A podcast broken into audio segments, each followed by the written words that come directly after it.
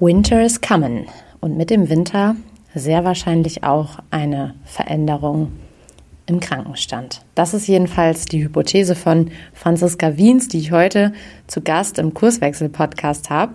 Moin und herzlich willkommen zu einer neuen Kurswechsel-Podcast-Episode. Franzi ist mit dem Thema das Krankenstandsphänomen auf mich zugekommen und hat gesagt, du, das beschäftigt uns in der Praxis gerade sehr. Lass uns doch mal gucken, wie wir in der Rolle als Organisationsberater oder auch Organisationscoaches mit diesem Thema umgehen können. Franziska und ich streifen die ein oder andere Fragestellung, beispielsweise wie Strukturen dabei helfen können, für das Krankenstandsgeschehen zu sensibilisieren und berichten die eine oder andere Erfahrung aus der Praxis. Insofern wünsche ich dir ganz viel Spaß beim Hören der neuen Episode und wie immer einen guten Erkenntnisgewinn. Du hörst den Kurswechsel Podcast. Wir machen Arbeit wertevoll, lautet unsere Vision. Im Podcast sprechen wir über lebendige Organisationen, den Weg dorthin und die Nutzung von modernen Arbeitsformen.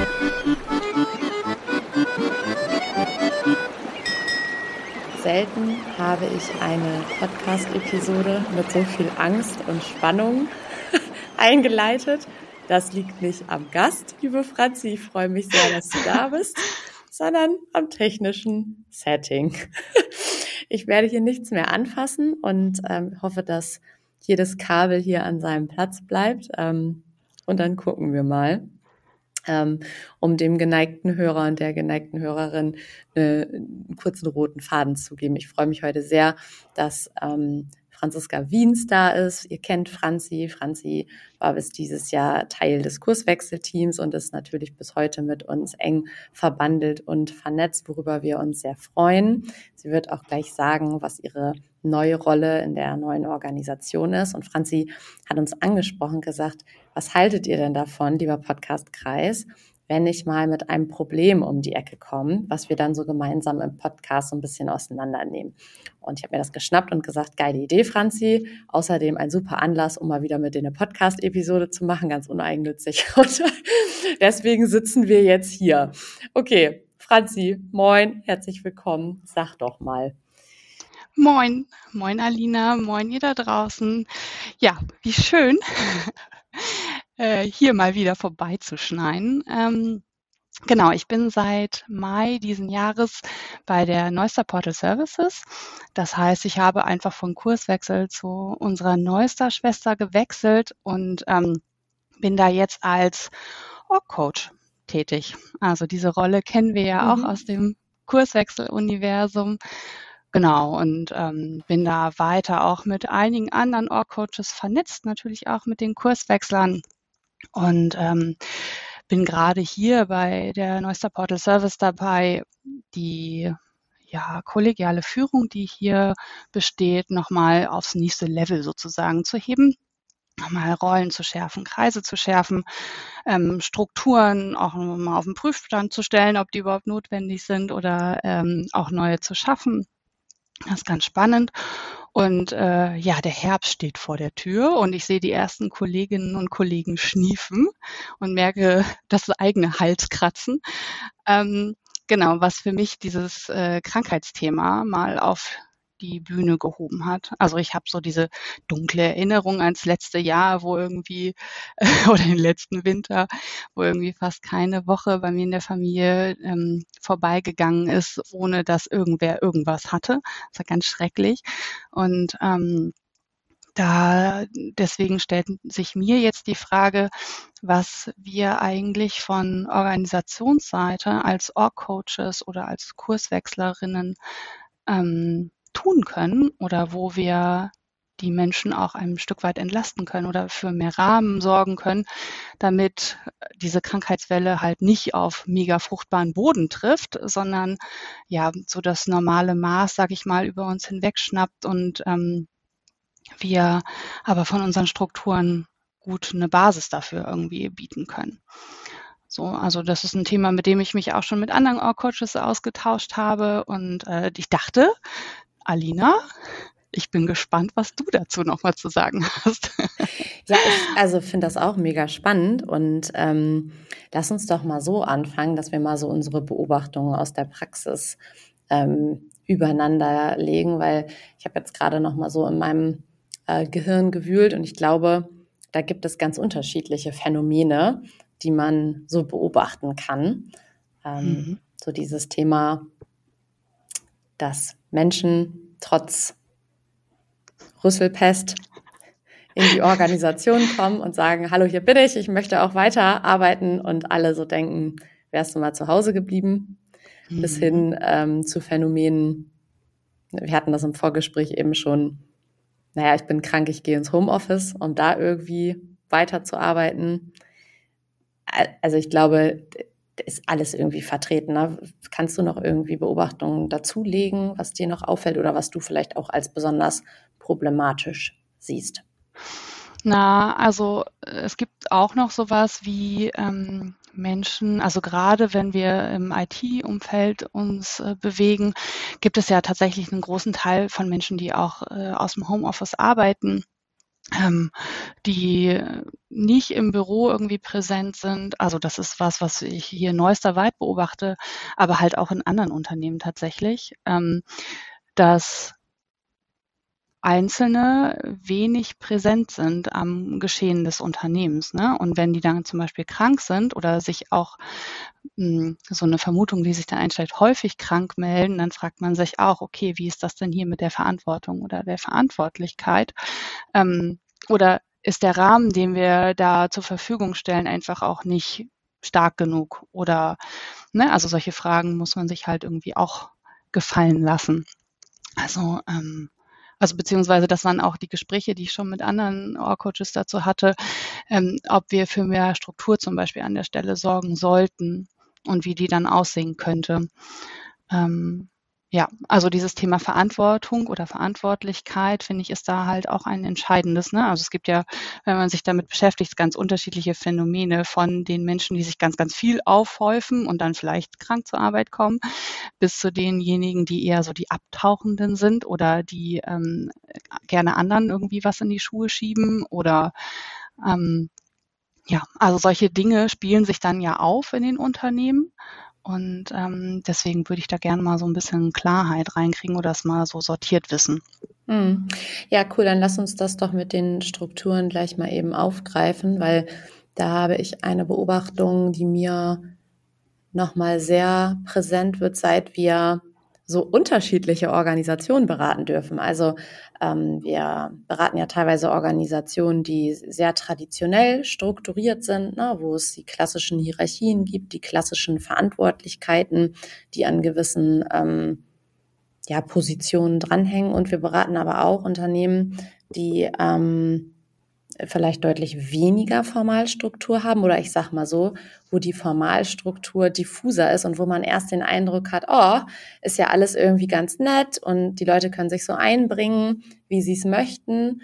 Ähm, und ich habe so eine gewisse Vorsicht vor solchen ähm, Systemen entwickelt, weil natürlich haben die genauso wie die anderen auch ihre Schwächen, nur halt woanders. Und eine Schwäche ist aus meiner Sicht, dass Verantwortlichkeiten, also wer macht was, häufig gar nicht so geklärt sind und dass es zu diesem Phänomen kommt, dass Leute in diese Lücken reinspringen, weil sie glauben, dass es ihre ähm, Verantwortung sozusagen. Also sie nehmen sich dann die Verantwortung, weil Verantwortlichkeit nicht festgeschrieben ist. Und das führt dann teilweise zu extremen Überlastungsspitzen bei einzelnen Personen. Und ähm, das sind dann auch in der Tendenz eher diejenigen, die dann auch krank zur Arbeit kommen, weil sie sagen, naja, wenn ich es nicht mache, wer macht's denn dann? Und das, also finde ich, finde ich ein sehr, sehr interessantes Phänomen. Das heißt, eine Hypothese wäre, wenn ich jetzt zum Beispiel beobachte, ah ja, hier meine Kollegin XY, die ähm, sitzt hier im Büro mit einer Schniefnase und ich sehe ihr das Fieber förmlich an und dann könnte ich mir die Frage gefallen lassen, hm, irgendwie ist das mit den Rollen oder den vielleicht zum Beispiel auch Vertretungsrollen. Also was passiert denn, wenn einzelne Menschen ausfallen? Also wie interagieren denn zum Beispiel auch unterschiedliche Rollen miteinander oder wie sind Verantwortlichkeiten in einem Kreis oder einer Abteilung gelöst, ähm, dass das eigentlich einen Anlass bietet, um genau da hinzuschauen. Weil so äh, würde ich jetzt mal annehmen, ähm, wenn wir ein klassisches Unternehmen haben, wo Abteilungen einfach da sind, ähm, dass dann solche Verantwortlichkeiten eher geklärt sind? Fragezeichen. Oder würdest du das verneinen? Also ja, doch, Verantwortlichkeiten sind ja zumindest mal, wenn ich so an das ähm, an ein total klassisches Unternehmen gerade denke, was ich berate, da ist äh, alles geklärt und geregelt, was ja auch bedingt, dass es da ganz viel in der Schattenwelt sozusagen gibt, dass die Leute ähm, natürlich sagen, ja, okay, an der einen Stelle ist die Struktur viel zu rigide und die suchen sich dann auch ihre, ihre Lücken, aber man kann sich, also was ich beobachte ist, dass gerade so dieses Thema ähm, Krankheit etc. da ganz anders gespielt wird. Also die haben auch ähm, einen gewissen Krankenstand, aber das wird ganz anders thematisiert. Also wenn dann jemand krank ist, dann ist er auch krank und dann lässt er sich krank schreiben und schleppt sich dann eigentlich nicht zur Arbeit. Und ähm, das kann natürlich auch noch an ganz anderen Faktoren hängen, die da bestimmt auch eine Rolle spielen. Aber zumindest mal ist auch sehr, sehr klar im Falle einer Krankheit, wo schicke ich diese Information hin, ähm, dass ich irgendwie abwesend bin. Ich habe eine klare Vertreterregelung und das läuft da tatsächlich besser im Vergleich zu einem Unternehmen, was ich gerade berate, die sehr diffus organisiert sind wo man sich die Bälle eher so zuwirft, entweder virtuell oder auf dem Flur, weil man sich trifft. Und da ist, die sind tatsächlich loser miteinander. Und das, wie du sagst, also kann ich nur ergänzen. Es wäre da genau der Aufsatzpunkt zu sagen, okay, müssen wir über die Vertreterregelung sprechen oder ähm, über andere Dinge, die es euch leichter machen, auch mal nach Unterstützung zu fragen, wo man auch mhm. sehr schnell bei psychologischer Sicherheit und so ist. Ne? Mhm. Ähm, was du auch schon aufgeworfen hattest vorhin, war das Thema Regenerationsfähigkeit. Ne? Also ähm, du hattest da Bezug genommen auf die äh, Podcast-Episode mit Jessica Hansen, genau. Genau. Ähm, da kannst du ja gleich nochmal kurz ähm, den Schwenk machen. Ähm, da kann ich aber jetzt schon mal dazu packen, dass ähm, gerade, also ich bin ja selber in Teilzeit ähm, unterwegs, weil ich halt 50 Prozent meiner Zeit äh, oder ein bisschen weniger ähm, in Care-Arbeit stecke. Und ich merke halt auch, also ja, diese Flexibilität dadurch, dass ich Teilzeit Erwerbsarbeite, gibt mir halt die Möglichkeit, zum Beispiel, wenn ich jetzt eher hm, zum Beispiel mit Schnupfen da bin und denke, oh, das ist heute jetzt nicht so ein cooler Tag, ist natürlich auch nicht geil, wenn ich dann diese Arbeitszeit, sage ich mal, den Kindern oder ähm, meiner äh, Haushaltsführung sozusagen zukommen lasse. Aber da ähm, gibt es mehr Möglichkeiten, sage ich mal. Ne?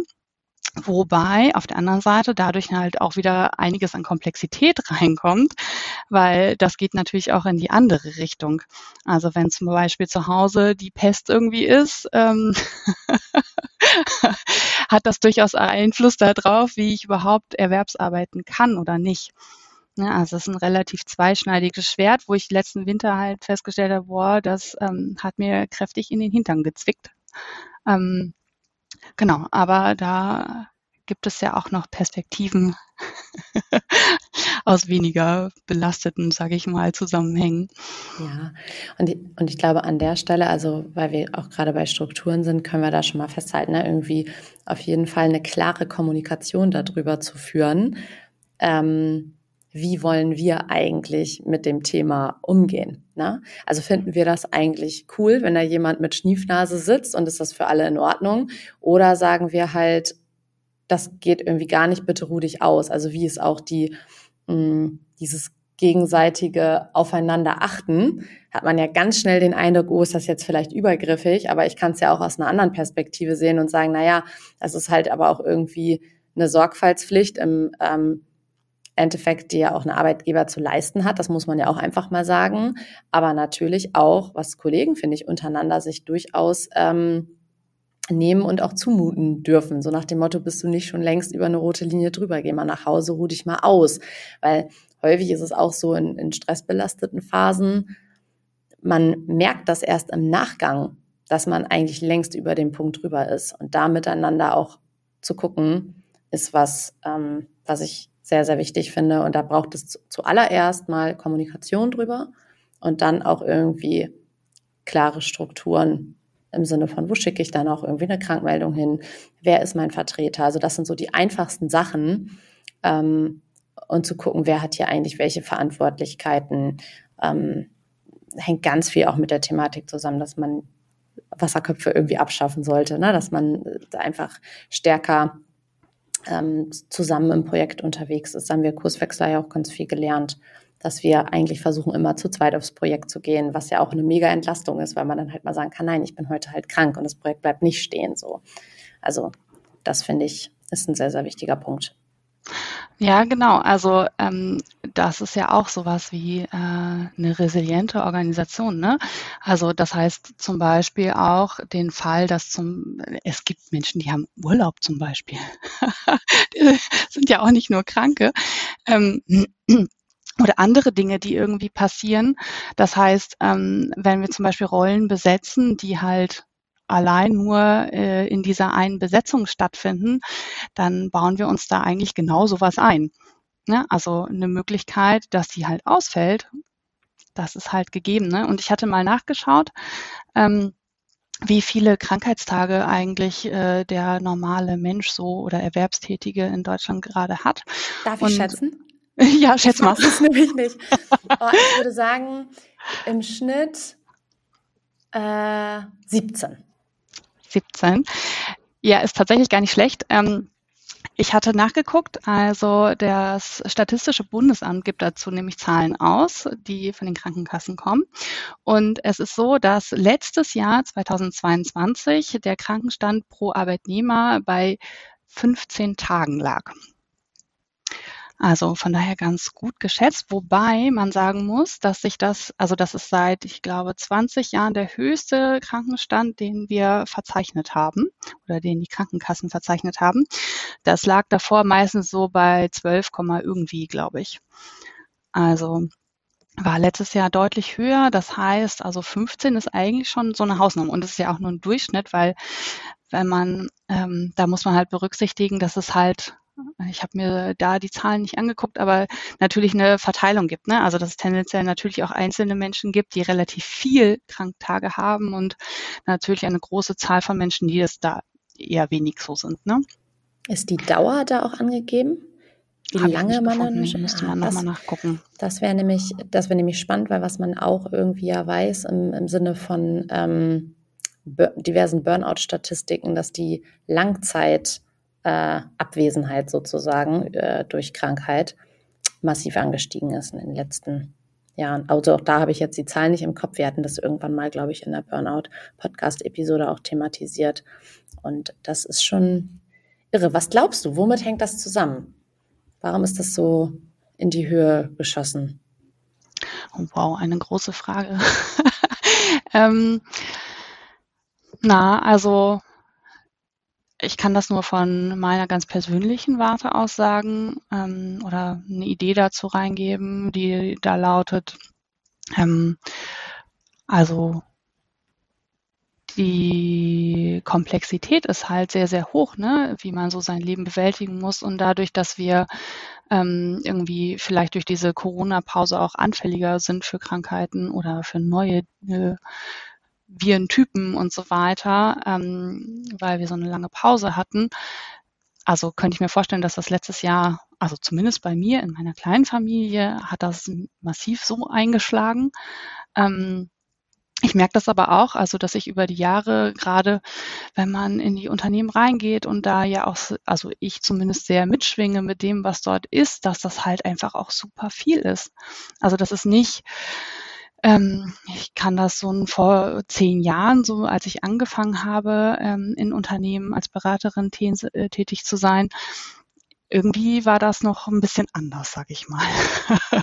ne? Also ähm, Jetzt sind einfach super viele Themen gleichzeitig da. Man muss in unterschiedlichsten Dimensionen gleichzeitig auch als Beraterin denken oder wenn man halt dieses Organisationskonstrukt irgendwie anschaut. Man ist natürlich immer auf der Systemebene, man ist aber auch bei den persönlichen Menschen, man ist irgendwie mit Krankheit, Politik und allem Möglichen beschäftigt. Also, und dann hat man irgendwie auch noch ein privates Leben und es halt einfach viel. Also. Ja. Ich finde, das äh, leitet ganz gut über zum Thema Regeneration das hast eben schon gesagt, zum Vorgespräch hatten wir über die äh, Podcast-Episode mit Jessica Hansen gesprochen oder ich hatte gesagt, das war irgendwie nochmal für mich auch sehr inspirierend, weil ähm, Jessica ja in Osterbü einen Malereibetrieb hat und der war kurz vor der Schließung. Also die Podcast-Episode findet ihr bei uns im äh, Podcast, genau. Ähm, und dann hat sie gesagt, okay, es hilft ja alles nichts. Ich versuche irgendwie die Vier-Tage-Woche einzuführen, weil auch teilweise der Krankenstand so hoch war und die Leute ständig irgendwie das Unternehmen gewechselt haben. Und erstmal war der Zulauf äh, krass. Also sie hatte irgendwie, ich glaube, in drei Wochen 50 Bewerbungen.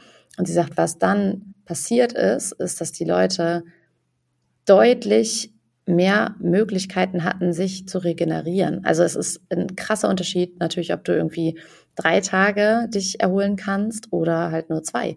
Zumal man ja auch sagen muss, wenn man irgendwie dann unter der Woche eingebunden ist, egal jetzt ob mit äh, Care-Arbeit, Vollzeit, wie auch immer. Also du sagtest gerade, Komplexität ist auf vielen Ebenen sehr hoch.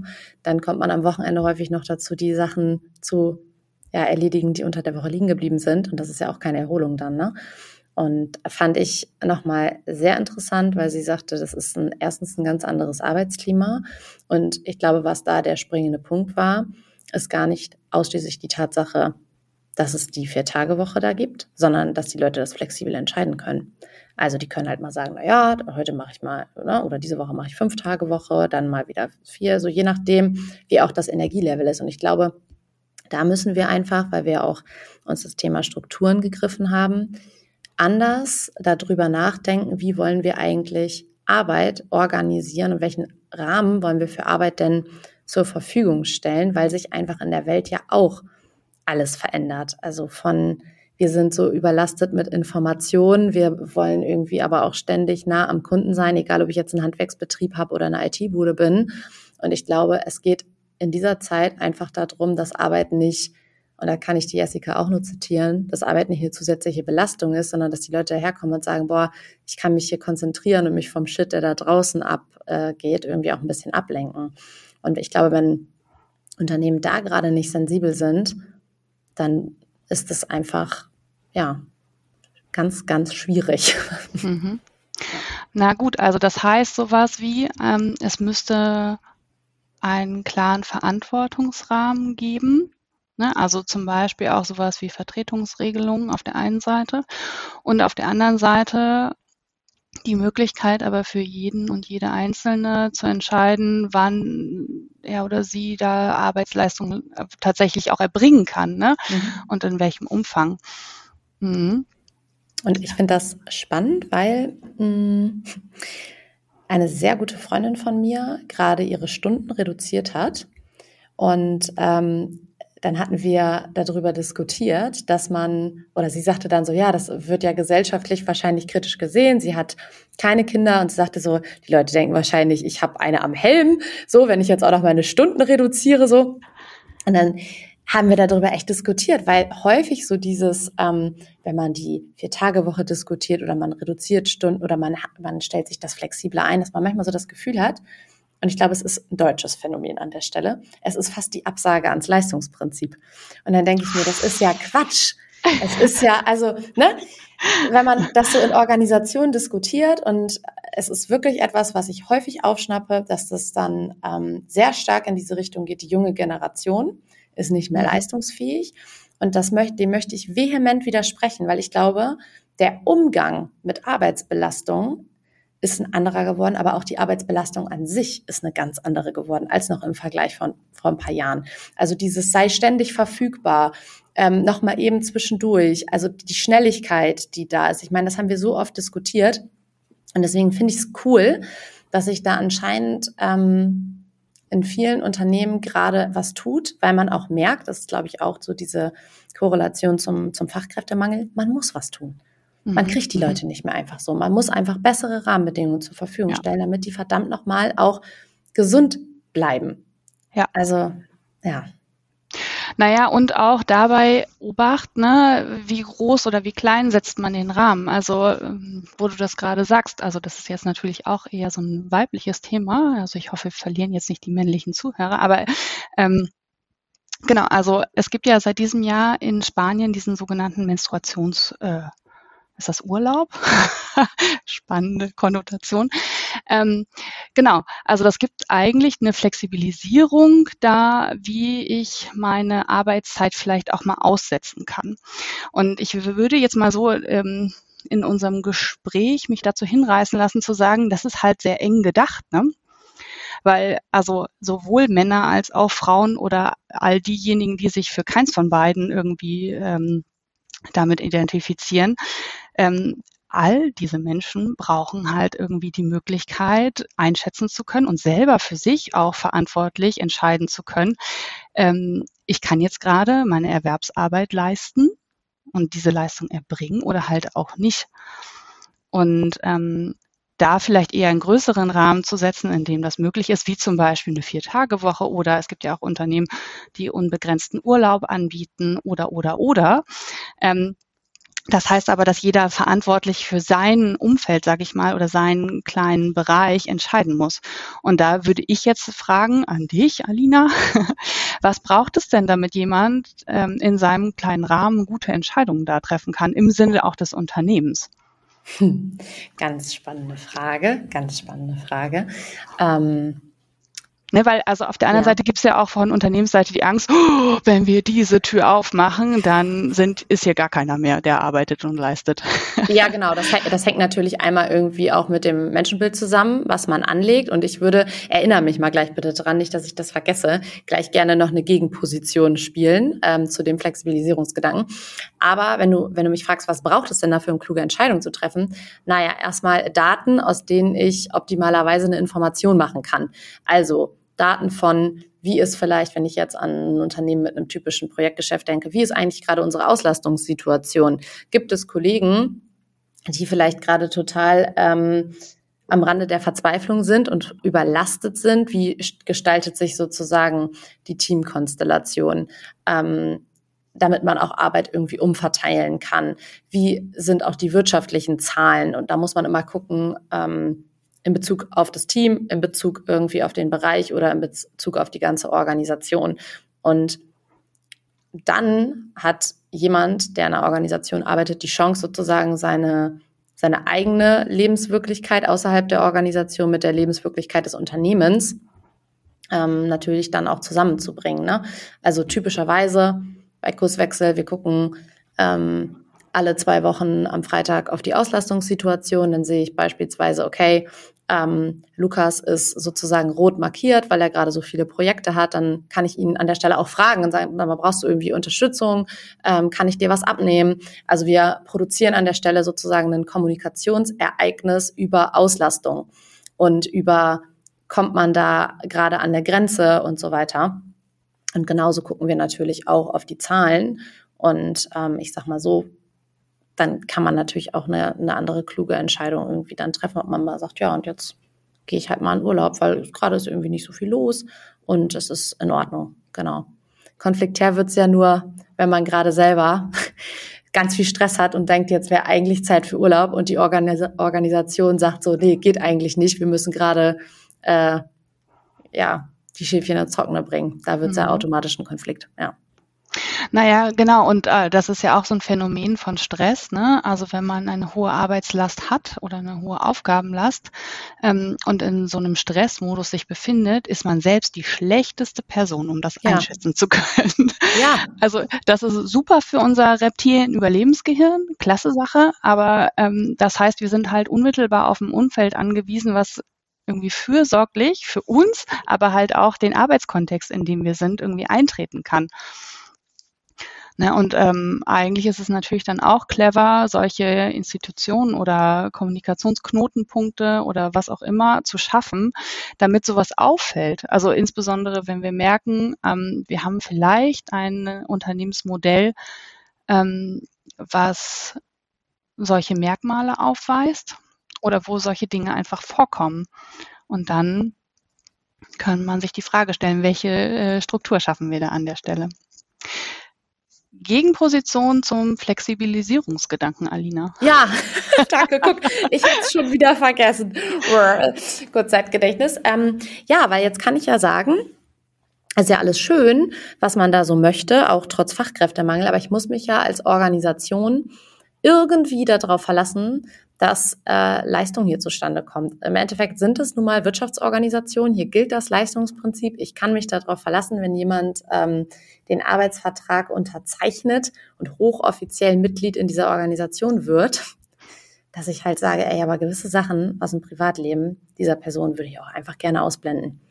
So, also eine gewisse Erwartungsstruktur, die sich natürlich aufbaut und sagt, hier, dafür trittst du an, das ist der Job, das ist die Wertschöpfung. Und ich finde halt, an der Stelle, das ist halt einfach so mega, mega schwierig, die Bedürfnisse der Individuen mit den Bedürfnissen der Organisation übereinzubringen. Und gerade stelle ich eine Trendwende hin fest zu, was ja auch gut ist. Wir müssen gucken, dass wir die Leute nicht überfrachten. Aber wir neigen dann ja immer dazu, dieses Pendel sehr ins Extrem zu bewegen. Und da wäre ich genau wieder auch vorsichtig. Ich glaube, der Klaus Eidenschink hat es mal Wohlstandsverwahrlosung genannt. Also wir dürfen den Leuten auch schon was zumuten. Weil auch das ist dieses, sie sind erwachsen, auch das betonen wir immer wieder im Podcast und ähm, vor allem kann man sie nicht schützen und das ist auch gut so.